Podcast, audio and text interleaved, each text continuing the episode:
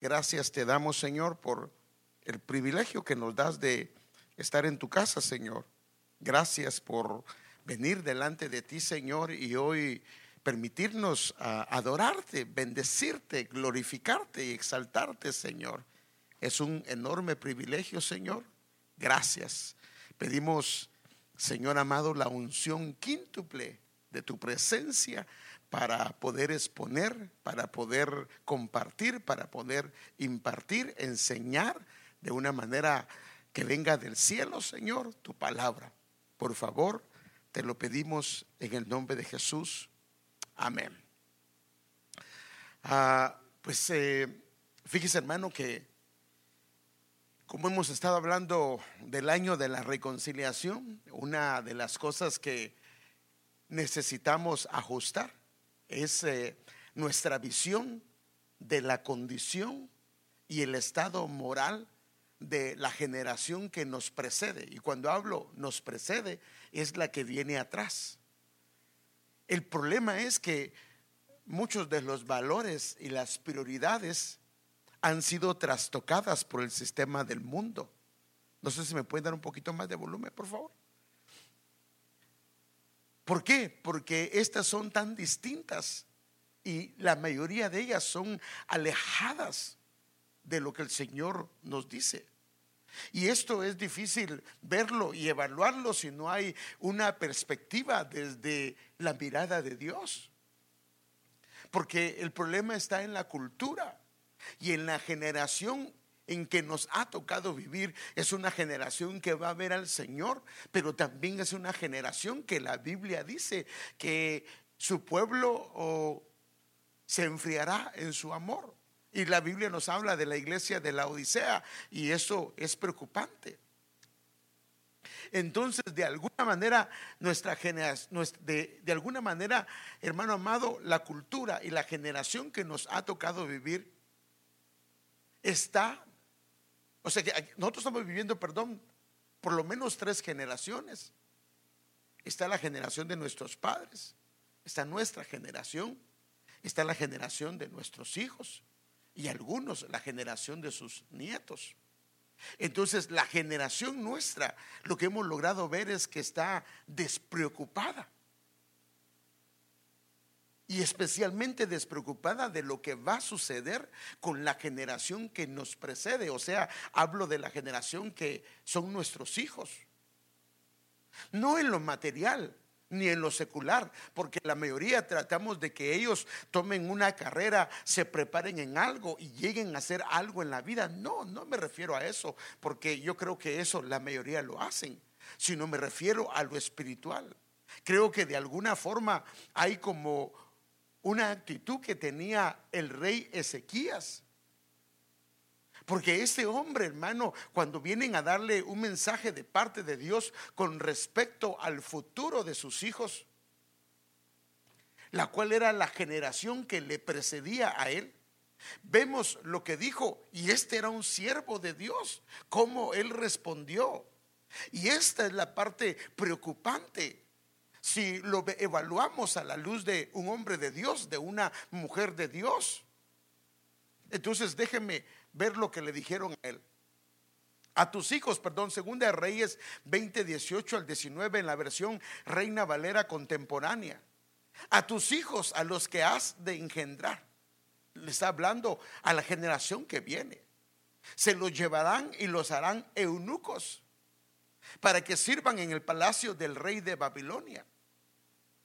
Esta noticia era terrible porque le esperaba a la generación que venía después de él, a los hijos los harían eunucos. Significa que esta generación eh, no podría continuar su legado. Esta generación sería bloqueada, estorbada para que continuara el legado israelita.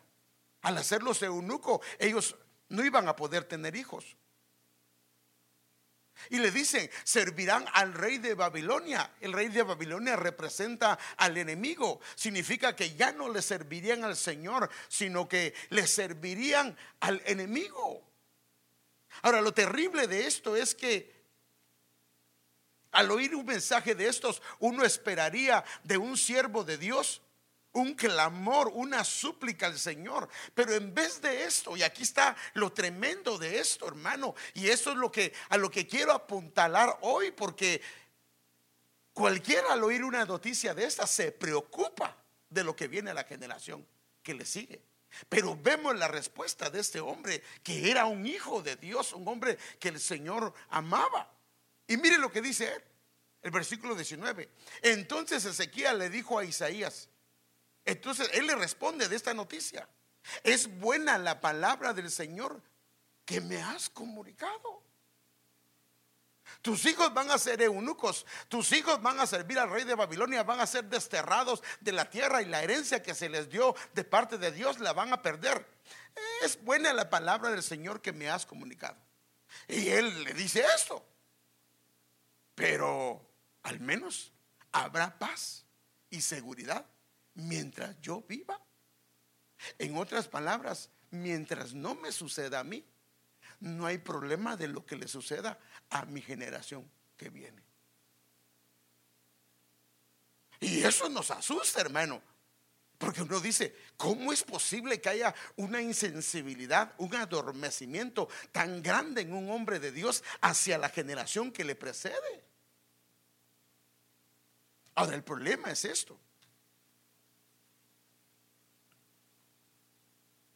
Que esto está pasando en este entonces, porque la gente se está enfocando en lo secular y en lo material, pero en lo espiritual no se está preocupando de la generación que le precede. Les voy a poner un ejemplo. Sus hijos y mis hijos, si les dejaron tarea en la escuela, usted se preocupa que la tarea la lleven a la escuela al otro día. No me responda, pero sí o no. Yo estoy seguro que sí. Porque si no sería un padre irresponsable. ¿Sí o no? O la madre si es la que encargada. Pero, por ejemplo, le dejan en la escuela dominical o los maestros que se aprendan cinco versículos para el mes. ¿Se preocupa de esa misma manera? Tal vez no, porque lo uno no le ve tanto valor. Lo otro, si ve que va a tener un futuro en esta tierra. Entonces, en alguna medida, puede estar habiendo un adormecimiento dentro del corazón de lo que viene para la generación que nos precede.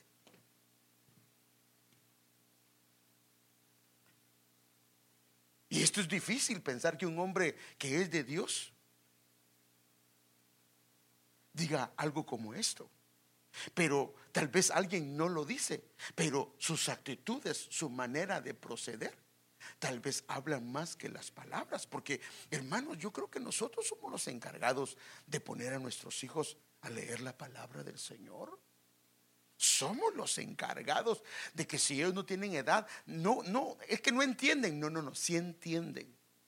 Siéntete, porque de todas maneras las palabras de Dios es espiritual y aunque ellos no le entiendan, la palabra va a entrar a su alma y va a hacer cosas hermosas en su espíritu y en su alma. Pero eso es cuando uno ha entendido el valor de la palabra del Señor. Entonces tú tienes una responsabilidad como padre, yo también, de enseñarles, de hablarles. No dijo la Biblia que se le repetirás estando en el campo, estando en la casa, estando en diferentes circunstancias, se la repetirás. Cada vez que pasa algo, por ejemplo, ahorita que está pasando lo de la pandemia, ¿qué les explicas a tus hijos? Le dices, mucha, no salgan y comienzas a meterles miedo en vez de explicarles, hijos, esto es parte de lo que viene. Pero nosotros tenemos un Dios vivo que nos guarda, nos protege. Hay una palabra que dice y le comienzas a explicar. Eh, que no plaga no tocará tu morada. Hay otro pasaje donde los israelitas ven un destructor y hermano le comienzas a enseñar la palabra. Eso deberíamos de hacer nosotros. Entonces, yo quiero enseñarle algo, hermano. Y déjenme darle un ejemplo de lo que le estoy diciendo. Yo no sé si, yo creo que esto sí lo conocemos la mayoría. En los Juegos, en los Juegos Olímpicos hay una competencia que así se le llama. Carrera de relevos. A ver, alguien que no ha oído esta carrera de relevos, levante su mano. O que no la ha visto. si la mayoría hemos visto eh, los Juegos Olímpicos, de alguna manera hemos visto la carrera de relevos. Yo creo que la mayoría lo hemos visto o tenemos una idea o en la escuela los niños lo han practicado. Esta competencia se lleva a cabo, esta competencia se lleva a cabo no individualmente, sino se lleva en grupo, o sea que se requiere más de una persona. La idea es que la victoria está vinculada a la, a la participación y al esfuerzo del que va adelante, pero también del que va y lo precede o del que va atrás, porque tiene que llegar al final. Y para poder ganar es necesaria la velocidad, ¿verdad? ¿Sí o no? Pero también es necesaria la entrega. ¿La entrega de qué? De la estafeta, pero bueno, se ve que, le gusta, pero no, no, no sabe los nombres. Yo tampoco. A Dios tuve que averiguar. Pero ¿sabe cómo se le llama a ese palito? Testimonio, testigo. Ay, Padre Usted lo puede averiguar, así se llama. Así le dicen en los Juegos Olímpicos, el testigo o el testimonio. Entonces,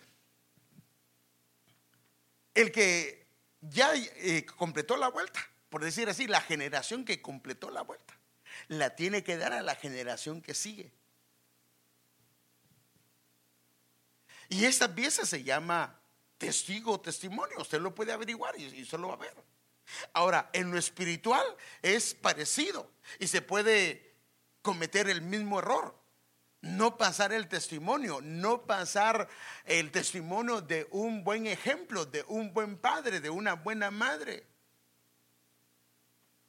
¿Y qué pasa si el testimonio se cae? ¿Qué pasa si el testimonio, hablando de ese palito, qué pasa si el testimonio se cae? Ahora, ¿quién pierde la carrera? Los dos, el que iba detrás y el que va adelante.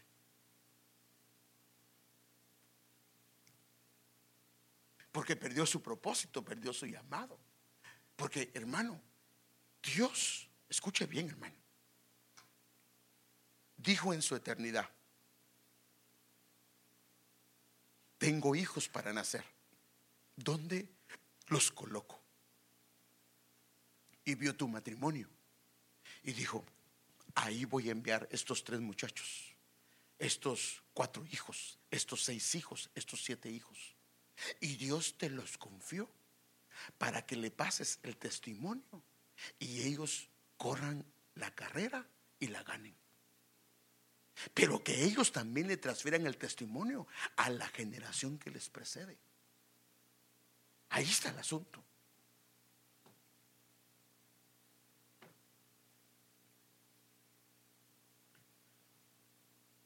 Déjeme darle un ejemplo.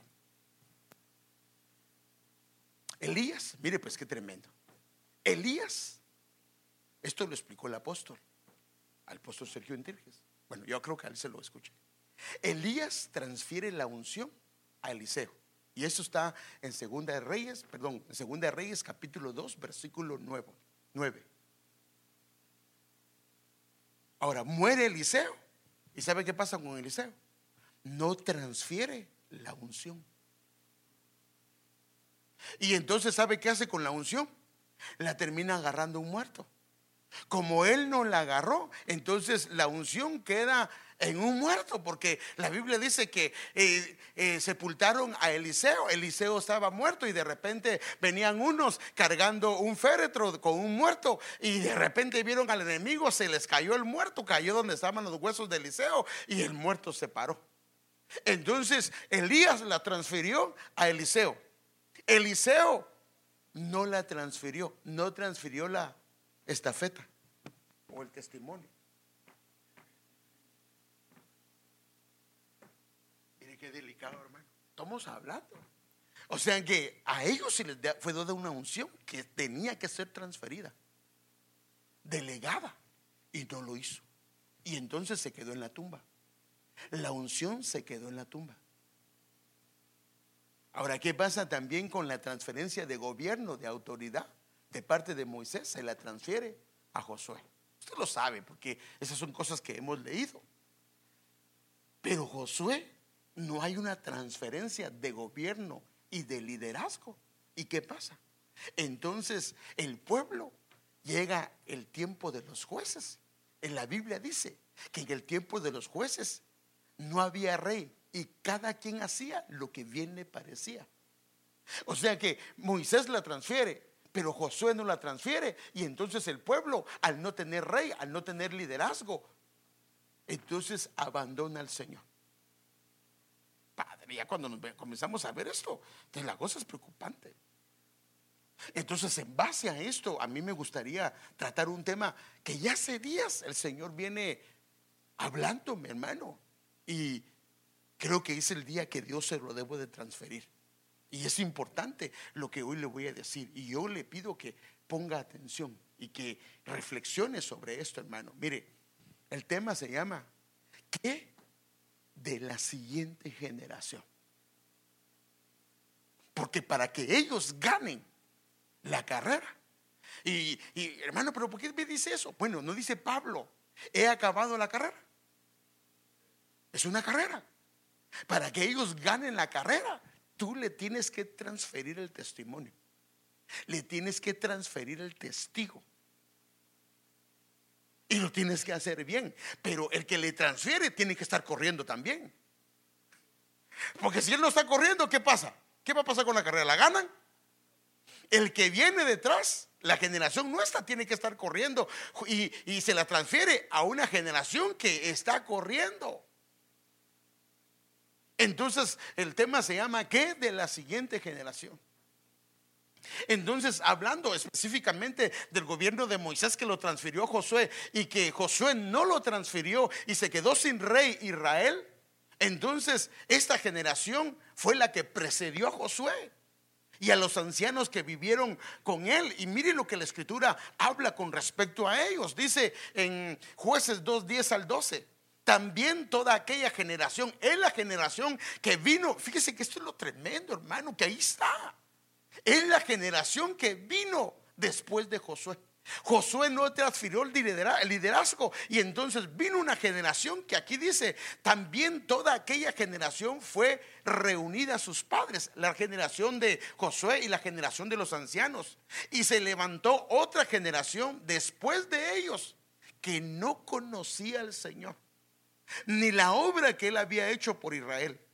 Ahora, como no conocía al Señor, ahora, eran pueblo que estaba con templo, eran pueblo que tenía tabernáculo, eran pueblo que tuvieron líderes genuinos, hermano, hombres y mujeres de Dios genuinos. Pero ellos, no, esta generación que les precedió, no conocieron al Señor, no conocían la obra de Él, no se las contaban. Entonces, lo que pasó con esta generación es que los hijos de Israel hicieron lo malo ante los ojos del Señor, sirvieron a los Baales. Yo no sé si se recuerda que acabamos de hablar de un tema que se llama conocimiento glorioso. Eso lo di no este domingo, sino el pasado. Y en este pasaje vimos que el Señor decía en Jeremías 9:23 que él se, el que se gloría debe de gloriarse en dos cosas, en conocerle verdaderamente y en entender quién es el Señor.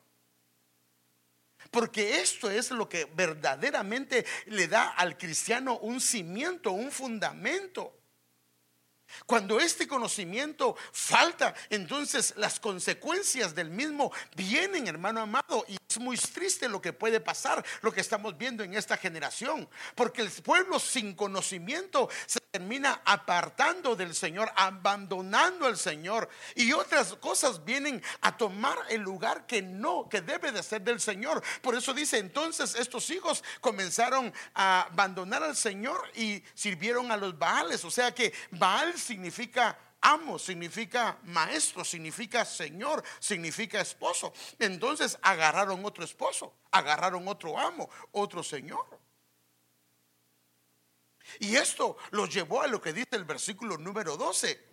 Y abandonaron al Señor, el Dios de sus padres. O sea, esa generación que precedió a Josué abandonaron al Señor, el Dios de sus padres, que los había sacado de la tierra de Egipto, y siguieron a otros dioses de entre los dioses de los pueblos que estaban a su alrededor, y se postraron ante ellos. ¡Qué tremendo, hermano! Y provocaron a ir al Señor. Terrible, va. Y le estoy hablando de un hombre del calibre de Josué. Así es. Entonces, cuando yo hablo de qué, de la siguiente generación, a esto me estoy refiriendo.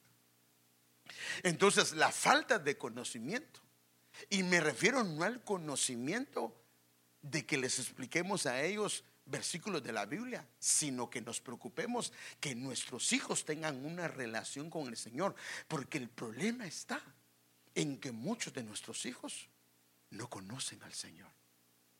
Lo conocen en teoría, han oído las historias de la Biblia, pero ellos no han tenido una experiencia con el Señor. Y ese es el problema. Tarde o temprano ellos llegan a la universidad, tarde o temprano ellos van al colegio, tarde o temprano ellos van a un trabajo. Y si ellos solo tienen un conocimiento a nivel intelectual, ese va a ser un serio problema porque los amigos y lo que los induzca los van a llevar por caminos incorrectos. Por eso es que ellos deben de ir y crecer a una relación con Dios. Porque esto puede llevarlos a una eh, condición inmoral incorrecta. Mire lo que dice Dios de los hijos de Elí. Los hijos de Elí eran hombres, hermano, impíos, que no tenían conocimiento de Jehová. Pero ¿cómo es posible que no tengan conocimiento de Jehová si eran sacerdotes? Si fungían como sacerdotes, entonces ellos sí tenían conocimiento de la liturgia, de las funciones, de lo que un sacerdote debería de hacer, pero lo que ellos no tenían era una relación con Dios. Y aquí está el problema de la generación que nos precede, que les hemos enseñado inclusive con la Biblia, pero ellos no tienen una relación con Dios. Y ahí es donde debemos nosotros preocuparnos y decirle, Señor, ayúdanos por favor a que ellos tengan una experiencia contigo, Padre, que ellos te conozcan, porque, porque eso es que para ellos muchas veces los servicios son aburridos. Y como digo, no se refiere a un conocimiento doctrinal. Porque estos eran sacerdotes. Estos por lo menos pasaban cinco años, hermano amado, porque estos ni siquiera eran sacerdotes cualquiera, eran hijos del sumo sacerdote y ellos pasaban cinco años de entrenamiento para poder ejercer la función sacerdotal. Entonces no era una falta de conocimiento teológico. Se refería a una relación con Dios. Y esto fue lo que lo llevó a una condición de una vida inmoral. Hermano, estos jóvenes comenzaron, perdón, así dice la Biblia, a tener sexo con las mujeres que iban a adorar en la misma casa del Señor. O sea que el temor, como no tenían relación con Dios, no había temor de Dios. Y Dios, por supuesto, no estaba contento con esto. Ellos eran un, ellos eran un mal testimonio, hermano. Aunque ejercían funciones que eran espirituales, ellos no lo eran. Y por eso es que en algunas versiones eh, esta parte no tenían conocimiento, lo interpretan de esta manera.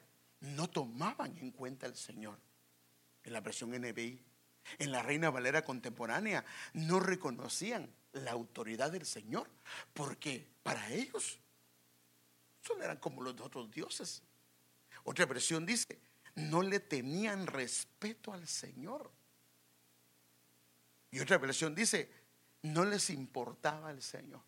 O sea que cuando hay, mire hermano, cuando alguien te ha tenido una relación con el Señor y peca, el Espíritu Santo no lo deja tranquilo. Pero si alguien solamente tiene un conocimiento, él puede pecar y seguir pecando. Y no hay nada que lo contriste. Por eso es que se necesita la relación con el Señor. Entonces esto nos lleva a una reflexión que es importante que sí les enseñemos del Señor a, los hijos, pero no solo conocimiento, sino una relación con Él, porque esto, ellos podrían tener conocimiento, pero sin relación puede terminar siendo algo muy peligroso. Entonces la pregunta es, ¿tus hijos han tenido una experiencia con el Señor? La generación que te precede se han encontrado con el Señor. Me gustaba oír un testimonio que estaba oyendo. Y de, hecho fue de, ayer de la, de la clase, de la enseñanza de niños, del, servicio de niños. Estamos, hermano, yo creo que fue por esto que el Señor me comenzó a, que tenemos que atender a esta generación, hermano. Tuvimos un servicio. Nuestro trabajo es hacer la parte que nos corresponde y a usted le toca que hacer su parte de traer sus hijos. Y sabe que en, esta, en, este, en este servicio se hizo la invitación y uno de los niños, ahí está, por cierto, se llama Matthew, le llegó a decir a su mamá que su corazón había cambiado. Hermano, en un servicio de niños. Entonces, ¿puede una generación perder su presencia? Sí, hermano. Y eso es lo triste. Y está la Biblia para que nosotros veamos y tengamos cuidado, porque una generación puede perder su presencia. Hermano, pues usted viene a animarnos, pero es que yo tengo que ver la Biblia y lo que pasa para que nosotros nos cuidemos. Si se puede perder la presencia del Señor. Esto es posible. Esta es la historia. Usted la conoce de la familia de Elí y sus dos hijos, Omni y Fines, los cuales las decisiones, en este caso de papá, como padre, como sacerdote, llevó a la pérdida de la presencia de Dios en la vida de sus hijos. Déjenme enseñárselo con un cuadro. Mire, estaba el sacerdote Elí. Elí no honró a Dios, enseñándole a sus hijos el temor de Dios y quién era Dios, y que conocieran al Señor. Entonces, ¿qué pasó? Lo que pasó que estos jóvenes omnifines, o fines, perdón, como lo digan, se volvieron, así dice la Biblia, indictos.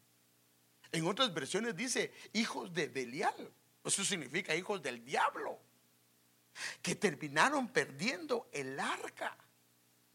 O sea que papá Elí y mamá no enseñaron una relación con Dios. Ellos ejercieron una función inclusive sacerdotal autorizada por Dios. Pero como no tenían una relación, se perdieron. Y ellos al perderse, perdieron el arca. Porque al perder el arca, usted lo sabe, el arca la perdieron ellos, los dos. El arca representa la presencia. Por eso es que el, el slide anterior dice, ¿puede una generación perder la presencia? Sí, la puede perder, porque ellos perdieron el arca. 40 años la perdieron. Y durante esos 40 años, mire lo delicado. Durante esos 40 años, el tabernáculo en Silo, o en Nob, o en Gabaón, estuvo sin arca. Y el estar sin arca, esto significaba que Israel no podía entrar el sumo sacerdote una vez al año a pedir expiación o perdón por todo el pueblo de Israel. Por 40 años sin un perdón nacional. Tremendo, hermano. Ahora, ¿qué pasó? Ellos perdieron el arca, perdieron la presencia. Pero ¿qué pasó con la generación que le siguió? Esta generación creció sin gloria, que creció sin honra. O sea, fue la generación. Entonces la mujer cuando ella se enteró que perdieron el arca, ella dio a luz y el hijo se llamó, le pusieron Icabod. Y cabot significa sin honra, sin gloria. Tremendo, hermano. O sea que puede una generación perder la presencia del Señor. Sí la puede. Ahí están los ejemplos bíblicos. Por eso es que tenemos la generación nuestra, preocuparse. Es importante que tú adores al Señor, pero también tienes que ver cómo adoran tus hijos. Porque tú puedes terminar cumpliendo tu camino y tu carrera, pero no pasaste el testimonio y entonces ellos son una generación que no conocen al Señor. Déjenme enseñarles ese pasaje de lo que pasó con esos muchachos, con el niño.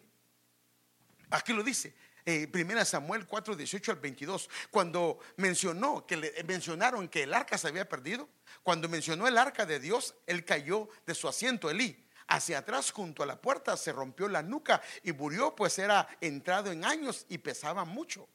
Él había juzgado a Israel durante 40 años. Su nuera, la mujer de, Fine, de Finés significa hermano, boca de serpiente. Es un nombre egipcio. Sea, mire el nombre que le puso el papá. Estaba encinta y a punto de dar a luz y al oír la noticia que el arca de Dios había sido tomada, o sea, la presencia de Dios, y que su suegro y su marido habían muerto, se arrodilló y dio a luz porque le sobrevinieron los dolores de parto. Al tiempo que moría, las mujeres que estaban junto a ella dijeron, no temas porque has dado a luz un hijo. Ella no respondió ni prestó atención. Pero mire lo que hizo, pero llamó al niño y cabó, que significa sin gloria. Y dijo, se ha ido la gloria de Israel por haber sido tomada el arca de Dios y por la muerte de su suegro y de su marido. Y ella dijo, se ha ido la gloria de Israel porque el arca de Dios ha sido tomada. Qué tremendo, hermano. Entonces, si hay una responsabilidad en la transferencia del testimonio para nuestros hijos. Entonces, la generación que nos precede es tan importante como tu generación. Pero tenemos que hacer lo que nos corresponde. Tenemos que ser responsables delante de Dios, hermano. Y en este caso, ¿quién es el que conoce a tus hijos? ¿Quién los conoce, hermano? ¿Quién los conoce? Dios, pero aparte de Dios, tu amado Padre, tu amada Madre. Tú sabes perfectamente si ellos han tenido un encuentro con Dios o no. Si lo sabes o no. Y si, bueno, debería. Por eso es que es el problema. Fíjese, pues, ahorita esto es lo que ha pasado en este tiempo. Como los hijos, lo único lugar donde danzaban y cantaban era en la iglesia. Ahora, como no ha venido a la iglesia, a ese extraño siente. Entonces, hermanos, necesitamos atender esta parte, por favor. Entonces, imagínese, hermano. Elí no hizo su parte, no transfirió el testimonio, los hijos perdieron el arca y la generación que le siguió a Omni y Finés se quedaron sin gloria. Ahora, yo le hago una pregunta, aún teniendo al Señor, ¿hay problemas o no hay problemas? ¿Hay cosas difíciles o no hay cosas difíciles? Imagínese sin su presencia. Hermano, si un servicio, el Señor no está, ah, créame, que se va a desesperar y va a decir, ay, cuando termine ese servicio.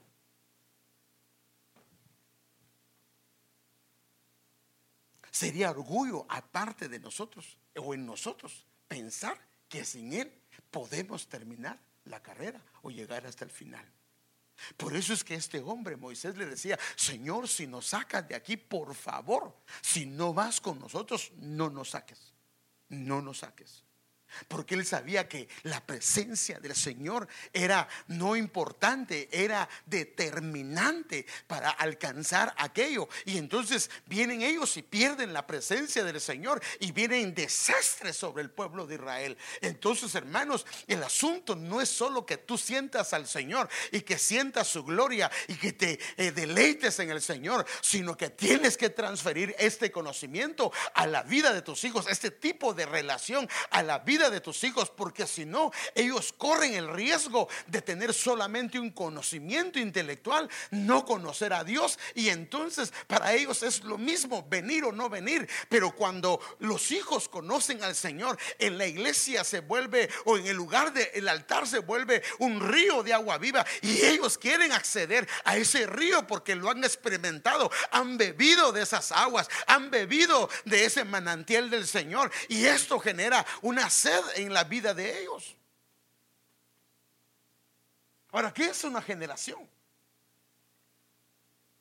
Algunos creen que es algo de 40, una generación consiste en 40 años, algunos que es de 100 años, pero déjeme darle algunos conceptos.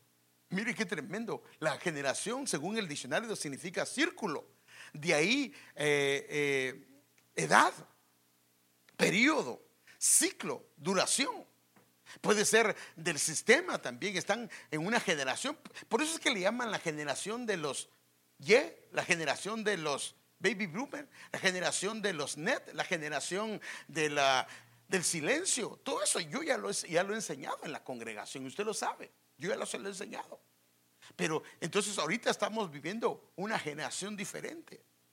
Es el grupo de personas nacidas en el mismo tiempo o en el mismo sistema. Gente de un tipo o forma particular de ser. Y cualidades heredadas similares. Entonces esto es una generación. Ahora, ¿cuáles son las, las características de una generación que no conoce a Dios? Ahora, ahora usted va a ver algunas características y usted va a decir, padres, esas se parecen a muchos de los hijos. Ahora mire pues, a muchos de los hijos o muchos de los jóvenes que hoy viven. El problema es que algunos de ellos son nuestros hijos. Porque en casa ellos no tienen una relación, no los hemos educado, no los hemos disciplinado. Y hay algunas cosas que no están bien en ellos. Por ejemplo, un hijo que le contesta y le rezonga a su padre. Eso no está bien. O está bien, hermano. O un hijo que le pega a su mamá o a su papá. O un hijo que maltrata a su mamá y a su papá. No, perdóneme. Eso no está bien desde ningún punto de vista. Entonces va a haber generaciones o características de generaciones sin Dios. Número uno, maldice a su padre y a su madre no bendice. Entonces, una característica de una generación que se ha alejado o se está alejando de Dios es que no puede bendecir a su padre. Y esto nos lo explicó el apóstol. Como no puede bendecir a su padre, se inhabilita para poder bendecir a su madre. O sea que si alguien no puede bendecir a su papá, tampoco lo va a hacer con su mamá. Esa es una generación. Está, eh, eh, y esto lo está en la Proverbios 30, 11 dice, hay generación que maldice a su padre y que a su madre no bendice.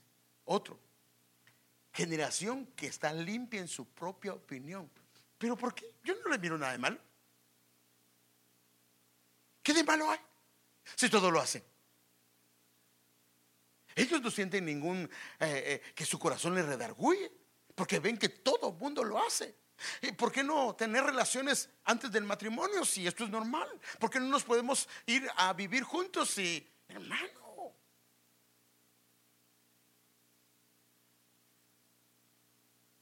Mire, ahora hasta las películas de Disney, por favor tenga cuidado, porque unas caricaturas están sacando escenas homosexuales.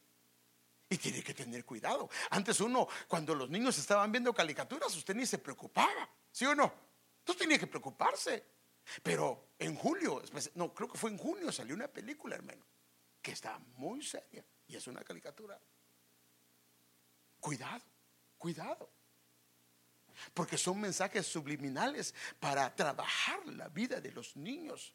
El problema es que nosotros de alguna manera hay un adormecimiento y no nos damos cuenta. Tenemos que tener cuidado y pedirle, Señor, ayúdanos por favor para que nuestra generación que nos precede no pierda la presencia del Señor. Hay generación cuyos ojos son altivos. Mire hermano, ahora vemos a jóvenes hermano eh, poniéndose altivos con los papás, altivos con los mayores, hermano que rezongan hermano amado y que ellos no respetan las autoridades que hay una altivez en sus corazones, hermano amado, y se les llama la atención y ellos hasta confrontan o ellas hasta confrontan, hermano. Entonces hay generación cuyos ojos son altivos. Usted note, hermano amado, que esto lo podemos ver ahora. Lo podemos percibir, hermano, cuando vamos al supermercado, cuando vamos a diferentes lugares. Mire, ese es el, anterior, dice Proverbios 30, 12. Hay generación, en la Reina Valera 1960, hay generación limpia en su propia opinión, si bien no se ha limpiado de su inmundicia. Pero, o sea, para ellos no, no han hecho nada mal. Proverbios 30, 13. Hay generación cuyos ojos son altivos y cuyos párpados están levantados en alto. Dientes son espadas y muelas, y sus muelas son cuchillos.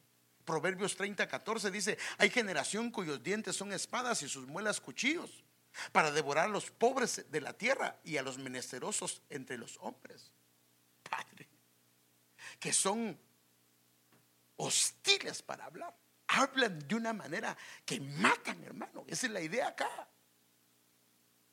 Son espadas que pueden matar. Mire otro. Generación torcida y perversa.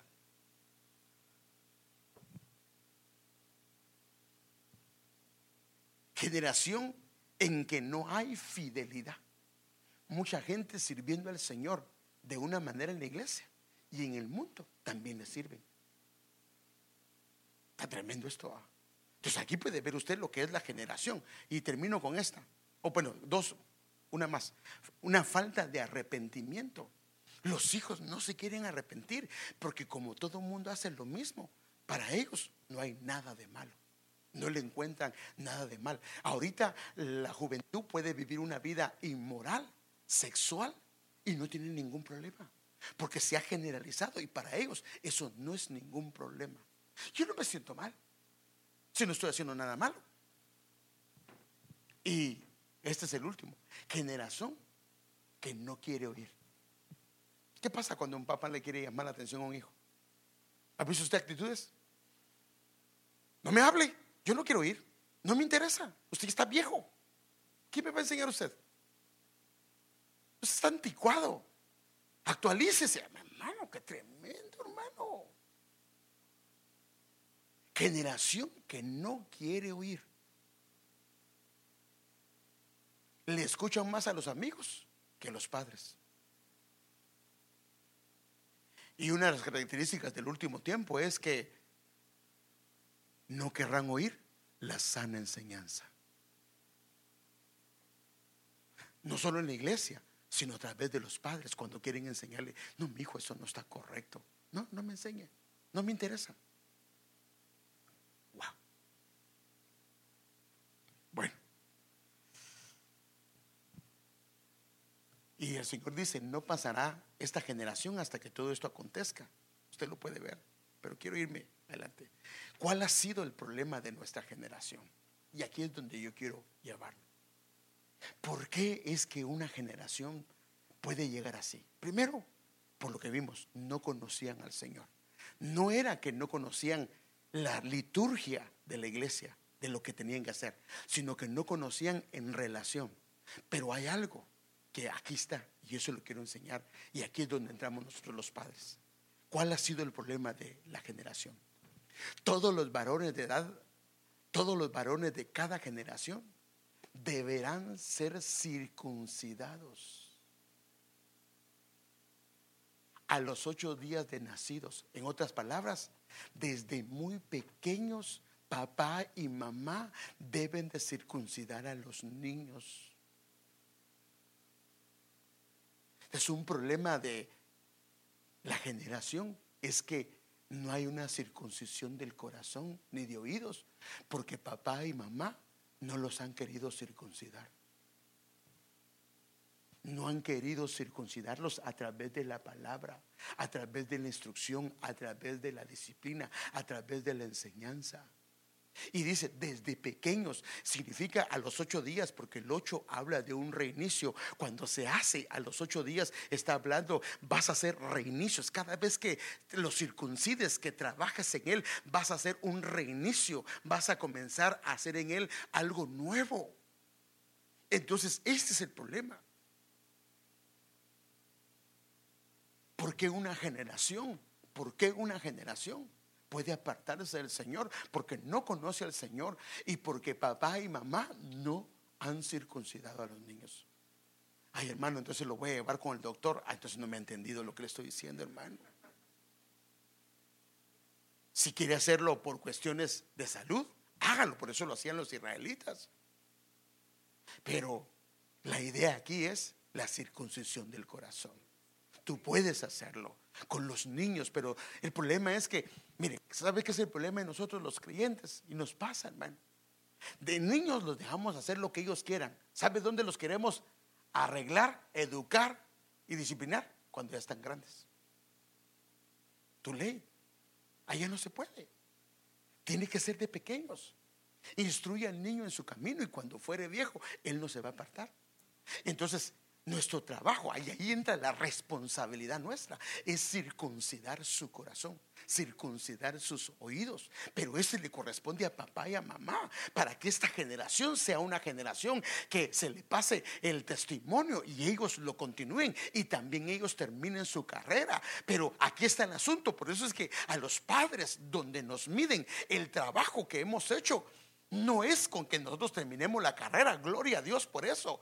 Nos califican cuando nuestros hijos, ni siquiera cuando están pequeños, cuando nuestros hijos salen de casa.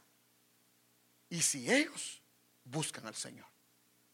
Pero ¿qué pasa si sus hijos salen de casa y ya no buscan al Señor? Significa que el testimonio no se transfirió. Estaban en la iglesia porque ni modo, los llevabas. Ese es el problema de llevar a un hijo solamente y que él no se encuentre con el Señor que cuando él tenga edad y oportunidad para ya no ir, ¿qué va a pasar? Ya no va. Pero si él se encontró con el Señor, ¿qué cree que va a hacer? No, mamá, yo me quiero ir. Yo quiero encontrarme con el Señor si yo lo conozco. Y no digamos si han sido bautizados. Por eso es que nuestra responsabilidad es que ellos se encuentren con el Señor, hermano. Por favor. Y esto viene de un clamor de un padre, de una madre, decirle, Señor, por favor, que mi hijo te conozca. Yo quiero que esta generación te conozca, que tenga un encuentro contigo, que la generación que me precede y la que viene detrás de ellos te puedan conocer. Yo quiero bendecirlos hoy, hermano. Quiero bendecir sus generaciones. Quiero bendecir lo que sale de sus lomos. Yo lo quiero hacer hoy, pero hermano, yo lo puedo hacer como ministro, como una autoridad de Dios. Pero ¿qué de tu parte? ¿Qué de lo que te corresponde? ¿Qué de lo que te corresponde?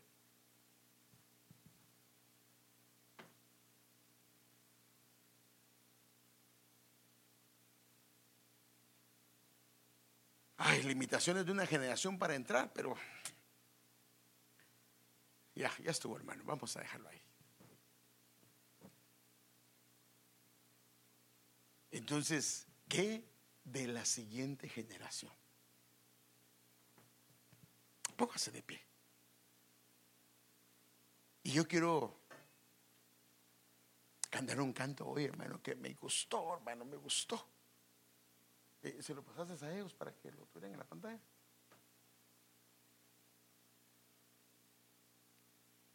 Pero tenemos una responsabilidad. Ya le mostré. Elías transfirió la unción a Eliseo.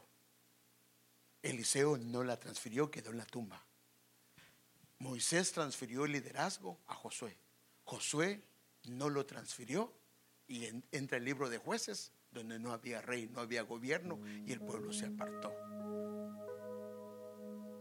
Vemos a Elí que no gobernó su casa, aunque hermano, él era el pastor de, la iglesia. Era el principal. Y a sus hijos no los puso en orden, no honró a Dios. Los hijos pierden el arca, pierden la presencia. Y la generación que vino después de ellos se quedaron sin gloria. ¿Qué responsabilidad tenemos como padres, como madres? Y esto no solo es de papá y mamá. Mire, un día yo le mostraba, hermano, de un hombre, Charles Stanley se llama él. Es un servazo de Dios. Yo sé que algunos de ustedes han oído predicaciones de él, porque él habla mucho hacia la familia. Y él se quedó sin padre muy pequeño. Pero esa madre, esa madre, hermano, se metió con Dios y a, este joven desde pequeño, él, la madre le comenzó a enseñar quién era Dios que era un padre para él, que lo cuidaba, que lo protegía, circuncidó el corazón de este joven, de este niño. Y este niño creció circuncidado su corazón y sus manos y sus oídos. Y ahora, hermano, es alguien que tomó la estafeta de su mamá, el testimonio. Y a través de su vida ha venido mucha gente a los pies del Señor. Pero ¿qué si Él no la transfiere? Esa es nuestra parte. Esa es la parte que el Señor nos hace responsables a nosotros. Y si no tiene a sus hijos, por favor, júntese con sus hijos, porque yo quiero orar por ustedes hoy. Pero que le pidamos al Señor que tenga misericordia. Y si tú eres soltero, pídele por tus generaciones que vienen. Y esto, que lo tomes en cuenta y que a tu generación, porque te vas a casar. Que el Señor los pueda bendecir y que tomes en cuenta esto. Si quieren, quiten esto y pongan el, el canto. Yo quiero que escuchen el canto. Este canto es hermoso, hermano.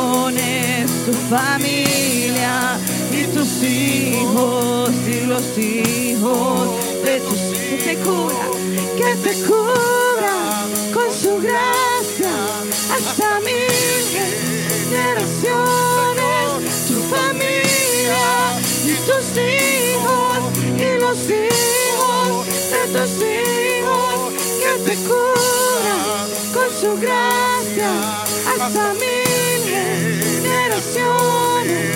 Tu familia y tus hijos y los hijos de tus hijos que te cubran con su gracia. Yo lo creo, Señor. Vamos a orar por tu pueblo hoy familias, Señor amado. Que las bendiga, Señor. Que bendiga, Señor, las familias, Señor. Que bendigas hasta mil generaciones. Por favor, hasta mil generaciones. Tu familia y tus hijos y los hijos de los hijos.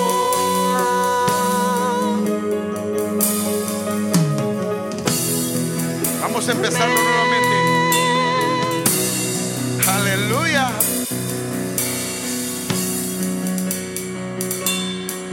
Dios te guarde y bendiga hasta mil generaciones, tu familia y tus hijos y los hijos de tus que te cubra, que, te, te, cubra con, su gracia, hasta mil, generaciones, tu familia y los hijos, que su presencia, su presencia te acompañe donde quieras que tú vayas, que te llene, te va contigo,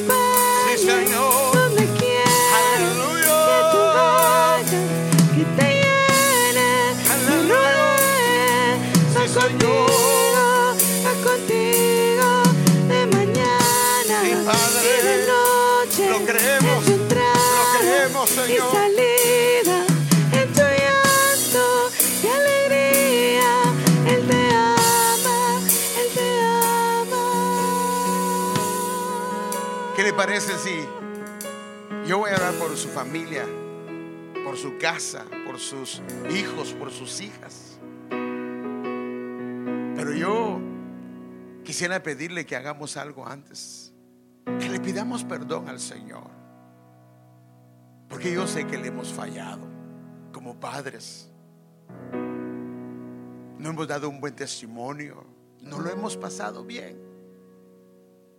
Pero ¿qué le parece si le pedimos perdón al Señor hoy? Le decimos que nos perdone, que los limpie con su sangre. Y luego vamos a orar por nuestras generaciones. Luego vamos a orar que las cubra con su gracia, que su favor esté con ellos y que ellos le sirvan al Señor y se consagren, se dediquen al Señor. Amado Padre, hoy venimos delante de tu presencia y te pedimos perdón, por favor, te pedimos perdón. Perdónanos, Señor. Reconocemos, Padre, que te hemos fallado como padres. Hemos fallado, Señor, como padres. Señor, lo reconocemos y te pedimos perdón. Sabemos que nos hemos quedado cortos, lo reconocemos, Señor, pero hoy te pedimos que nos perdones. Y tu palabra dice, Señor, si mi pueblo sobre el cual mi nombre es invocado, oraren, se, humillaren y buscaren mi rostro, yo oiré desde los cielos y sanaré su tierra. Y hoy clamamos, Señor, que nos perdones, que nos perdones, Señor. Nos humillamos reconociendo nuestros errores, nuestros pecados, nuestras fallas, Señor. Pero hoy queremos presentar nuestras familias hasta mil generaciones, Señor. Que las guardes, que las cuides, Señor. Que las protejas, Señor. Padre, que nuestras familias y nuestras generaciones se consagren así, que se dediquen a ti, que caminen a la luz de tu rostro, que caminen a la luz de tu rostro, Señor. Abraza a tu familia si la tienes ahí. Abraza a tu familia, abraza a tu familia si ahí la tienes. Y si no está, extiende tus manos cubriendo a tu familia en sus casas, en donde quiera que ellos estén. Cúbrelos desde aquí hoy, cúbrelos desde aquí hoy. Cubre a tu familia, cubre a tu casa, cubre a tu hogar, cubre a cada uno de ellos. Y hoy los dedicamos, Señor. Hoy los dedicamos. Yo bendigo, Señor, esta generación. Yo bendigo sus generaciones. Yo bendigo, Señor, las generaciones que les preceden, Señor. Hasta mil generaciones, Señor. En tu nombre, Señor. Yo los bendigo. Que la generación que nos precede se dedique a ti, se consagre a ti, se aparte para ti, se vuelva a ti, Señor amado. Que sean benditos, Señor. Bendita su entrada, bendita su salida, Señor. Nosotros bendecimos a nuestros hijos, bendecimos a nuestra familia. Bendecimos nuestras generaciones. Bendecimos el fruto del vientre. Pon tu mano sobre tu vientre y que Dios lo bendiga en esta hora. Yo bendigo el fruto de tu vientre. Bendigo tu casa. Bendigo tu familia. Bendigo tu generación. Bendigo a tus hijos, a los hijos de tus hijos. Los bendigo en el nombre de Jesús. Que sean prósperos. Que sean familias prósperas, dedicadas que el temor de Dios y la santidad de Dios esté en tu casa. Que tu casa sea como la de Lea, como la de Raquel, que edificó la casa del Señor, la casa de su siervo. Padre, que Dios bendiga tu familia y tu casa. En el nombre de Jesús. Vamos a cantar este canto nuevamente.